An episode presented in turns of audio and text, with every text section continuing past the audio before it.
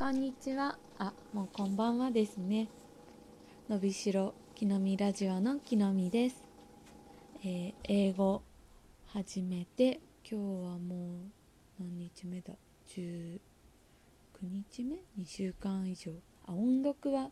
もうちょっと経ってないですけど英語を始めて2週間は経ったんですけれどもなんと私目標として2022年に留学することを目標に本当に英検で言うと4級とか中学生レベルかそれ以下レベルだったので1年はしっかり勉強してお金も貯めて全然今お金ないので留学しようと思ってたんですけどなんと今回留学モニターに応募したらそれに当選して留学できることになりました。パチパチパチパチ。それで留学が9月からの一応スタートで行けることになったんですけれども私の場合英語が本当に下手くそなので私が行くのはホテルビジネスを、学ぶホテルマネージメント学科でコープ留学といってあの働けてこう留学もできる一応ワーホリはもう30代までのビザ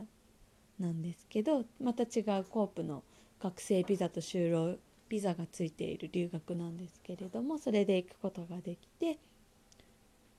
まあ、働きながら学校に通えて後半はお仕事してお金ももらえるっていう留学プランなんですけれどもその語学レベルにたまだ行けてない人は無料で今3ヶ月語学学校になんと行けちゃうんですね。すごいいいですよね。それもあるので9月からなんですけど3ヶ月前の6月から私はもうカナダに行けることになりまして。そしてそして今カナダはあの入国してから2週間は自宅安静安静といいますか自宅待機期間があるのでそれを考えたらもう5月の下旬？下旬にはもうカナダに行くことになりました。パチパチパチパチパチ。なのでこう今今日ちょうど当選の連絡が来てバタバタと入学金も振り込んできたんですけどいろいろ準備をしているところなので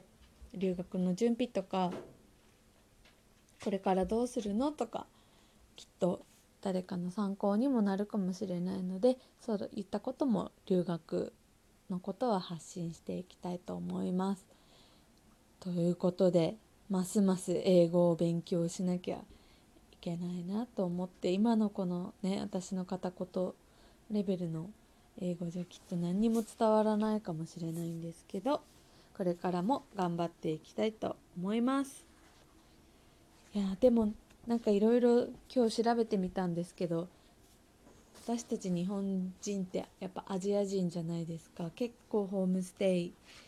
拒否されたりとかホームステイ中もなんか嫌な顔されて結局出たよっていう人とかも多いので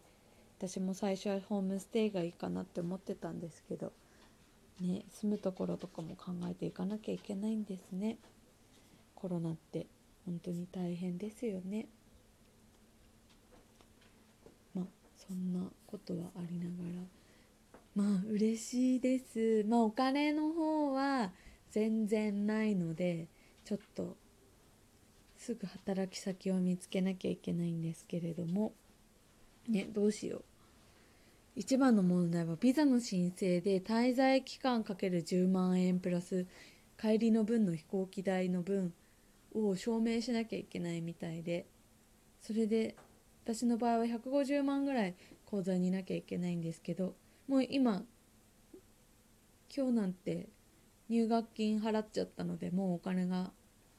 すっからかんで私なんて先月退職してるのでもちろん退職金もないかったのでえ、お金どうしようと思いながらまあな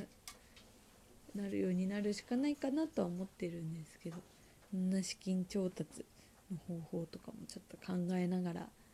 頑張りたいと思いますのでよろしくお願いしますという報告でした。ではまたね。おやすみなさい。